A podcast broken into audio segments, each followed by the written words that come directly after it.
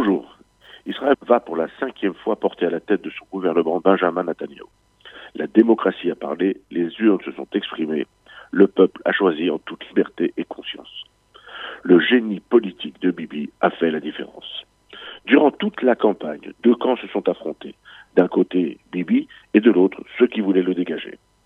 Le pays s'est ainsi divisé, et le système, la proportionnelle intégrale, a cristallisé cette système exemplaire de démocratie, mais un système qui montre parfois ses limites.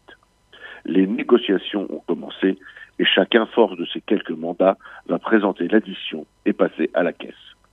Les résultats montrent une carte électorale bien marquée et deux voire trois Israël se dessiner.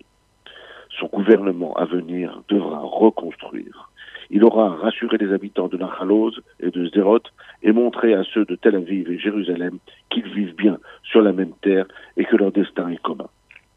Bibi aura à charge de poursuivre son action diplomatique merveilleuse, mais aussi prendre le temps de regarder que dans ce pays start-up, les riches deviennent plus riches et les pauvres plus pauvres.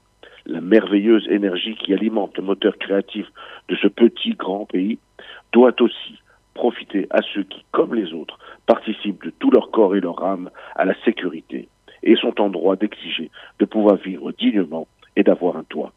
Ce cinquième mandat doit être celui de la redistribution et de la fraternité.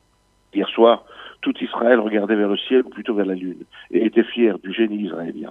Hier soir, comme depuis sa création, Israël a vibré à l'unisson.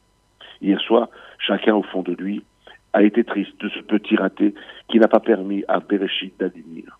Mais tous étaient fiers de voir Israël concourir dans la cour des plus grands. Hier soir, le peuple, au lendemain d'une élection qui a divisé, s'est retrouvé, et prêt à se relever et à préparer l'avenir. Souhaitons à Bibi de réussir, car il a entre les mains le seul pays juif, et exigeons de lui qu'il n'oublie personne. Souhaitons surtout que les mots, les attaques et les insultes proférées pendant cette campagne ne laissent pas de traces.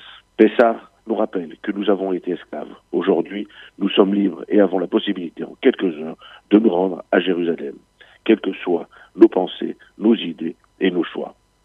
Chag à tous et nous nous retrouvons après les fêtes de Pessah.